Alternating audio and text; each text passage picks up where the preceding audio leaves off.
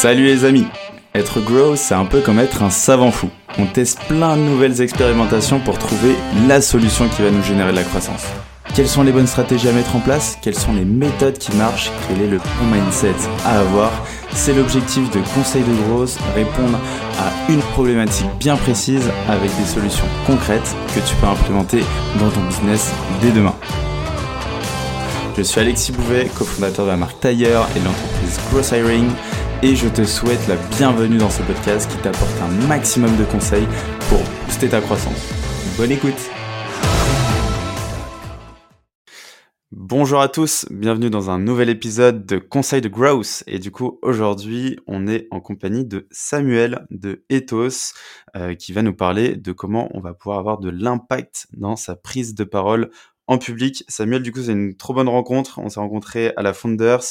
J'avais dû pitcher, du coup, une fois, et du coup, c'était mon, mon coach pour préparer ce pitch. Trop bon feeling. On a fait ça deux, trois fois et on a gardé contact. Et aujourd'hui, Samuel est là, du coup, dans cet épisode pour partager son expérience. Déjà, Samuel, comment tu vas? Ouais, ça va très bien. Merci, Alexis. Merci pour l'invitation. Avec grand plaisir, c'est naturel. Et est-ce que tu peux te présenter du coup pour ceux qui ne te connaissent pas encore ou qui n'ont pas eu euh, justement la chance d'avoir ton coaching lors de, de, Pitch à la Founders? Bah, Du coup, je m'appelle Samuel Barbier, j'ai 25 ans, je suis le fondateur et président d'Ethos, qui est une société de conseil et de formation à la prise de parole en public. Euh, je viens d'une euh, d'études d'avocat, j'ai eu mon diplôme d'avocat il y a un peu plus de six mois. Et le jour où j'ai eu mon diplôme, après quand même 7 ou 8 ans d'études, j'ai dit euh, salut et je me dédie aujourd'hui à 100% à cette activité euh, de formation et, euh, et d'entrepreneuriat absolument passionnante.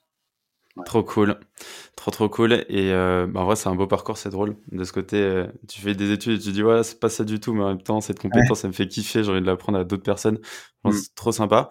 Du coup, là, on va parler de prise de parole en public, justement, comment avoir de l'impact.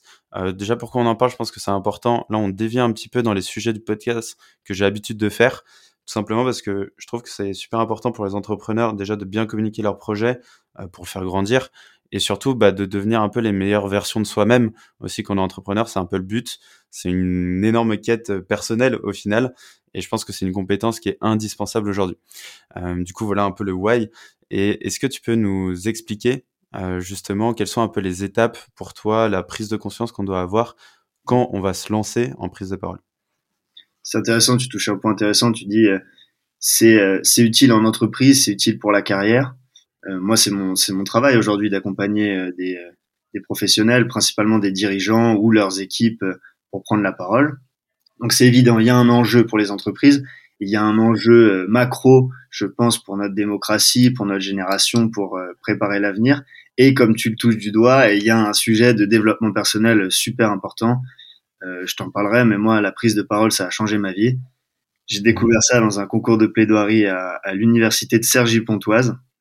J'en ai tellement fait, j'ai fait tellement de concours, euh, concours de plaidoirie, concours d'éloquence, championnat de France d'éloquence, débat par équipe, on y allait à fond et à tel point que bah, j'en ai ai quitté euh, mon, travail de rêve, le truc que je rêvais quand j'étais petit, pour euh, pour euh, pour l'enseigner.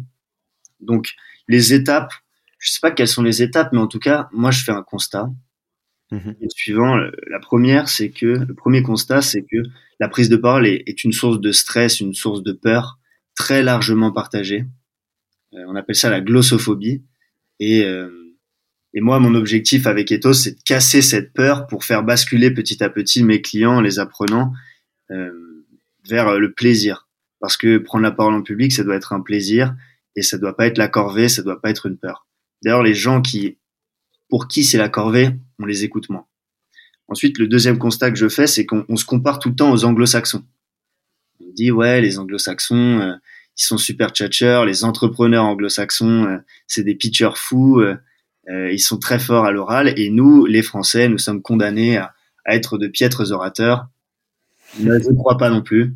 Je pense que je pense que les Français sont un peuple de séducteurs, un peuple très cultivé, et, euh, et je suis convaincu qu'on peut apporter euh, notre pierre à l'édifice des grands orateurs. Et moi, je veux accompagner les entrepreneurs et notre génération pour préparer l'avenir.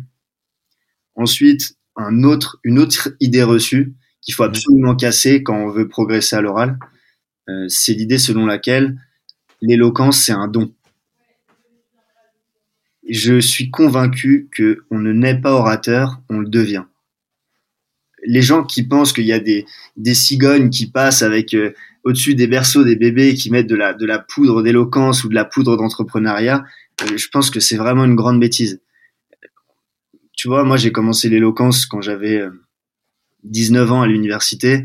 J'étais terrifié au début. J'étais mmh. terrifié de faire ça. J'avais les mains moites. Euh, j'arrêtais pas de dire euh, j'étais vraiment pas bien. Et au fur et à mesure, à force d'apprendre, à force d'avoir envie de progresser, bah, on casse cette idée, c'est pas un don. Je le répète, c'est important, on ne naît pas orateur, on le devient.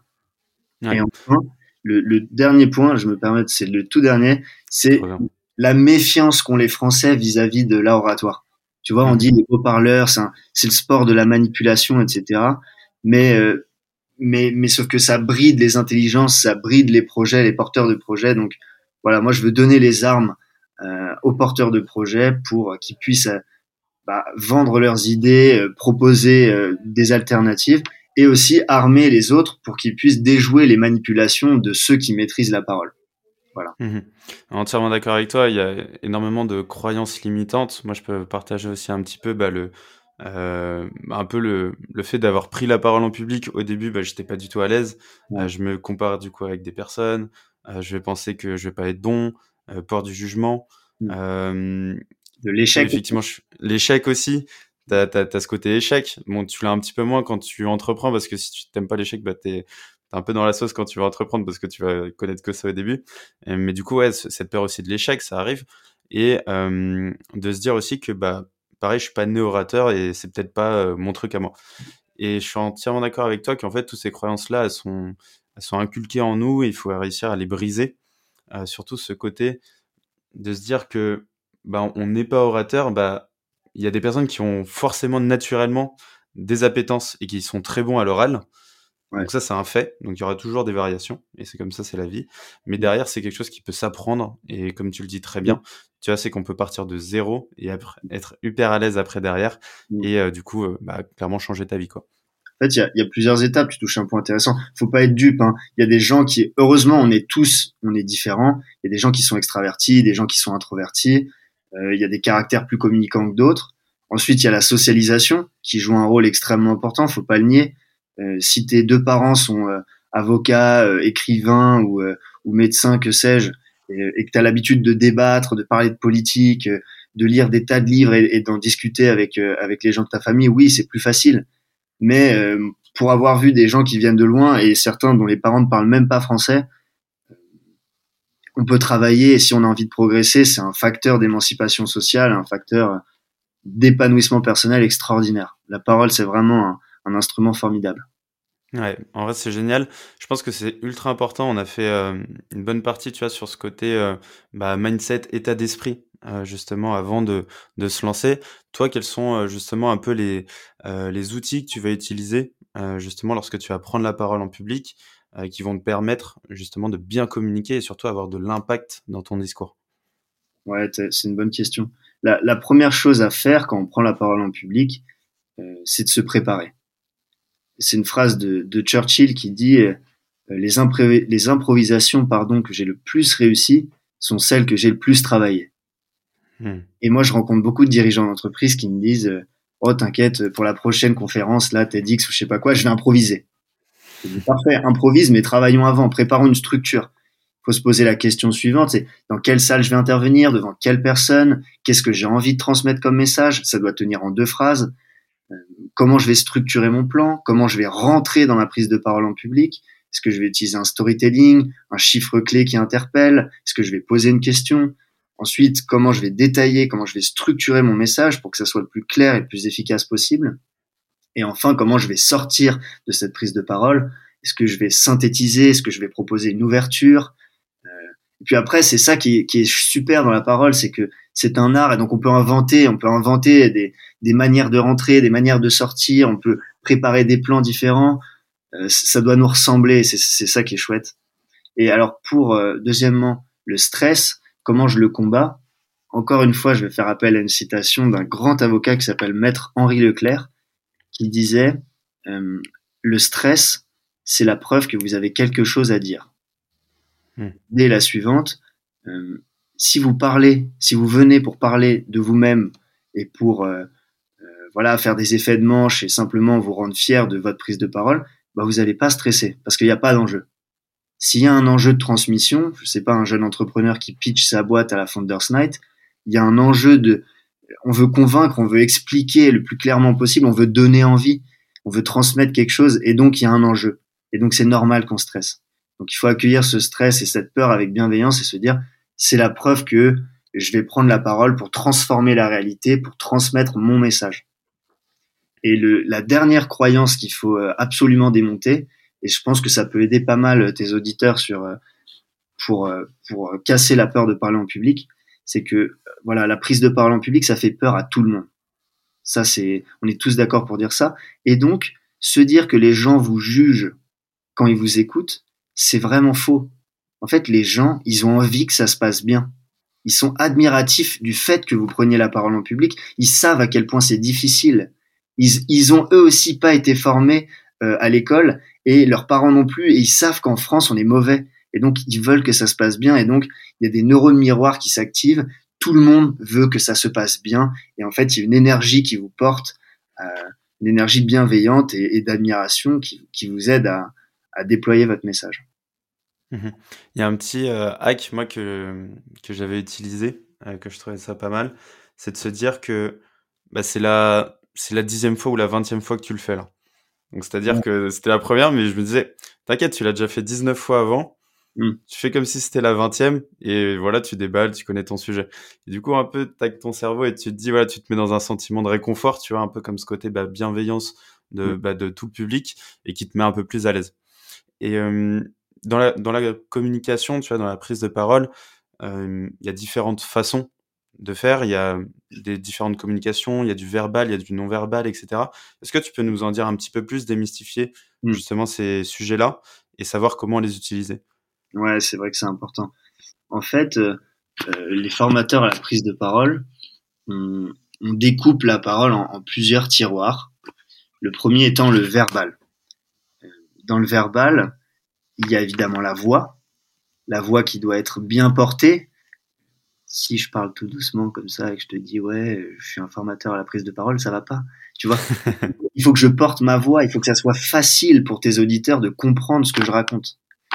Pour faciliter la compréhension, il faut articuler. Moi, je suis pas un magicien. Tu verras, je mets des mots euh, sur des choses qui relèvent simplement du bon sens. Mmh. Porter sa voix, articuler, euh, structurer son message. Euh, voilà pour le verbal. Pour le non-verbal, il y a le regard. Le regard, c'est la, c'est la porte d'entrée sur l'âme. C'est, ça a une double fonction, le regard. La première, c'est de renvoyer une information.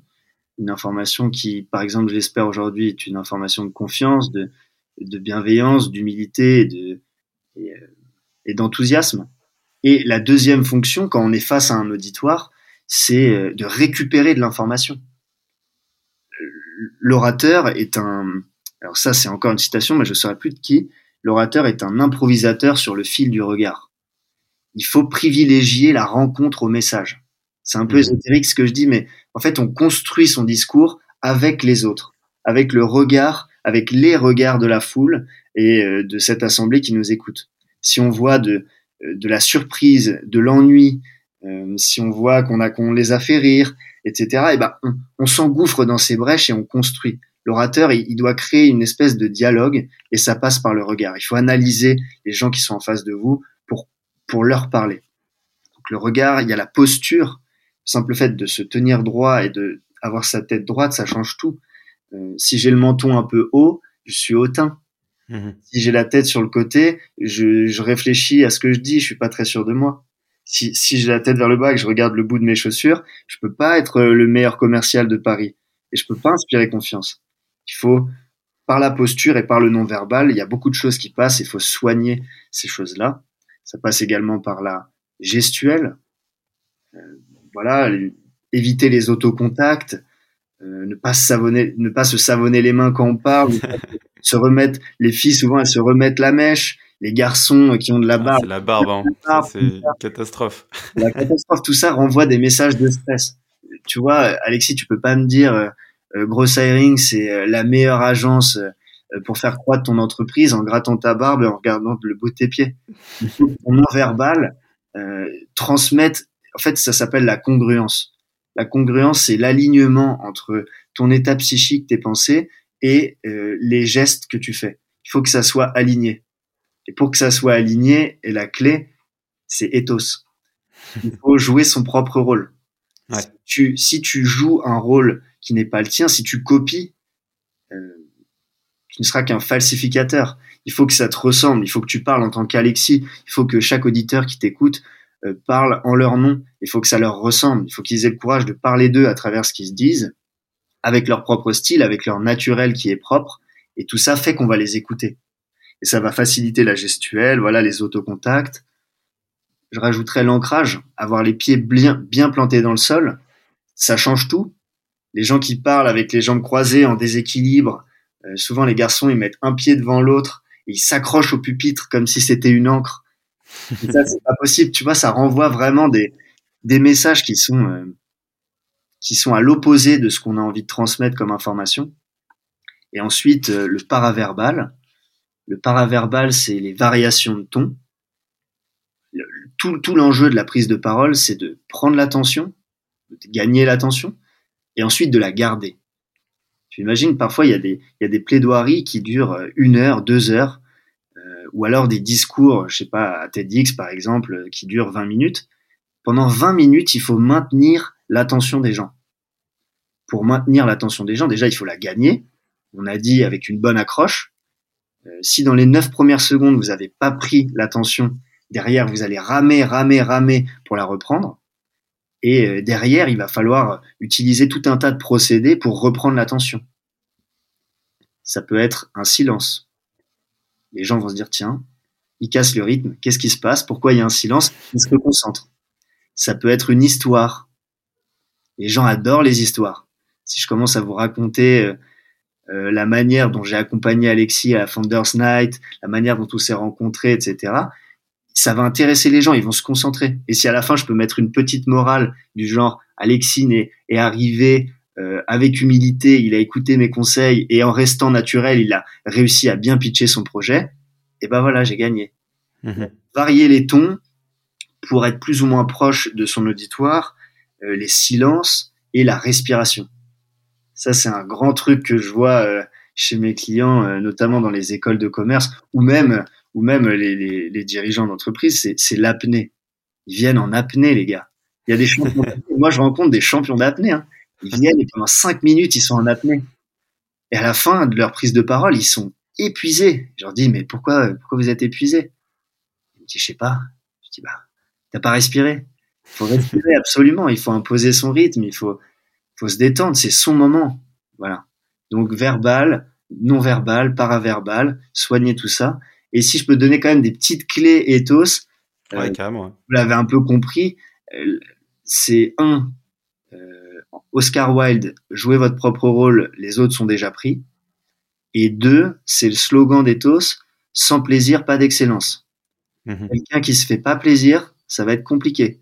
Quelqu'un qui est heureux, qui transmet un, capital sympathie avec euh, un sourire euh, autour des yeux, euh, les mains, les paumes vers le ciel, un engagement physique et du voilà du plaisir de manière générale, c'est quelqu'un qu'on va écouter. On est heureux d'être là et on partage quelque chose avec lui. Donc il faut se faire plaisir, il faut être naturel, il faut jouer son propre rôle et voilà, il faut, il faut sortir de la peur collective de parler en public pour basculer dans un plaisir individuel au départ et je l'espère collectif euh, ensuite de prendre la parole parce qu'on a, on a trop de, de, choses à faire avec la parole. On peut pas, euh, peut pas rester comme ça dans, dans cette peur. Mmh Entièrement d'accord avec toi, le côté euh, communiquer ce plaisir et, et, se faire plaisir, je me souviens, tu me l'avais pas mal répété. Mmh. Et en fait, ça change un peu tout dans ta mentalité et, surtout dans le message que tu vas communiquer. Quoi. On va être beaucoup plus euh, bah, dans l'empathie, dans la compréhension d'un vie, euh, que tout se passe bien. Et du coup, bah, il y a un côté, je sais pas, il y a une énergie qui est quand même assez folle et qui est ultra bienveillante. Du coup, si on revient sur euh, ce dont tu as parlé au début, tu vois, on parlait de la structure. Ouais. Dans cette structure-là, est-ce que tu as des conseils euh, justement de choses qu'on peut mettre en place dans son pitch? Je sais qu'on avait pas mal, tu as travaillé l'accroche, à l'intérieur de ton pitch, comment tu peux justement réveiller l'auditoire. Donc ça, tu l'as un peu dit. ta conclusion, comment tu la travailles un petit peu. Est-ce que là-dessus, tu as des petites billes en survolant un petit peu pour pas aller trop dans le détail non plus parce que on n'a pas on n'a pas quatre heures devant nous. Mais est-ce que tu as des petits conseils justement sur cette structure? Euh, Moi, ce que je pense qu'il y a plusieurs types de pitch. Euh, il y a l'élévateur pitch où vous avez euh, voilà la légende de l'élévateur pitch. Vous rencontrez euh, l'investisseur de rêve dans un ascenseur et vous avez une minute et demie pour le convaincre. Ça sera pas le même pitch qu'un pitch devant devant une je sais pas une banque d'investissement où vous avez 20 minutes et on apprend à vous connaître, on vous pose des questions. Mais l'idée c'est je pense qu'il faut utiliser un plan causal. Il faut démontrer un problème et emmener petit à petit euh, l'auditeur, donc l'investisseur potentiel, vers une solution. Mmh. Et donc, euh, il faut une belle accroche. On soigne toujours son accroche. Ensuite, il faut mettre en évidence l'insuffisance du marché.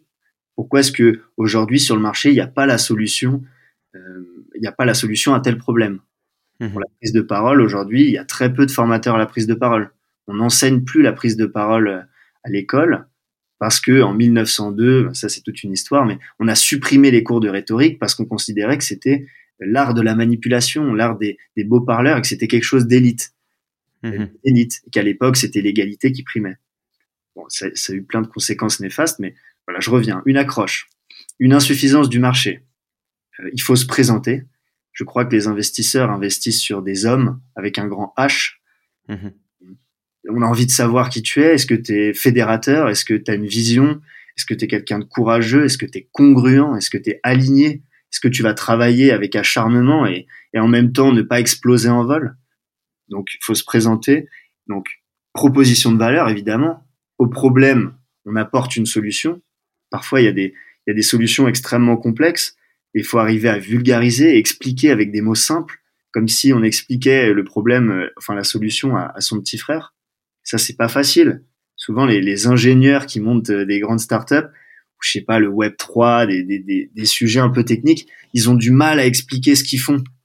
Mhm. Ils disent, on veut être le Airbnb du, euh, de, du Uber, ou je sais, bref, il faut être simple, il faut vulgariser. Euh, il faut décrire le marché, le business plan, la dream team, expliquer sa vision et encore une fois, importance d'une bonne conclusion. On rentre bien et on conclut bien. Euh, un auditoire euh, distrait n'entend que le début et que la fin de votre prise de parole. Donc il faut vraiment soigner son entrée et sa sortie. Trop bien, parfait, trop cool. Et tu as raison, en vrai, ça dépend du pitch que tu vas faire. Tu vas pas forcément l'amener de la même manière euh, si tu as une minute ou 20 minutes. c'est assez compliqué. Il faut bien penser justement à cet objectif et euh, au cadre que tu vas avoir. Est-ce que tu as des dernières billes sur. Euh, toi, tu es assez convaincu et moi, je le suis aussi. Tu m'as transmis cette conviction bah, que. Mmh. Qu'il faut être bah, orateur, en tout cas, il faut travailler ça. Quels sont un peu, toi, tes, ton dépassement un peu sur ça? Quel est un peu l'avenir de tout ça selon toi? De la prise de parole? Ouais. Je pense que la l'oralité de manière générale, euh, elle va reprendre sa place. Elle change évidemment. Aujourd'hui, il faut faut arriver à trouver des punchlines.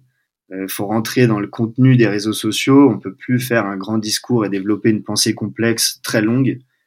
Mais mais nécessairement la prise de parole va va reprendre sa place. Tu vois, aujourd'hui, il y a des manifestations dans Paris, il y a des poubelles qui brûlent pour la réforme des retraites. Il y a un enjeu de d'échange, de débat, de dialogue.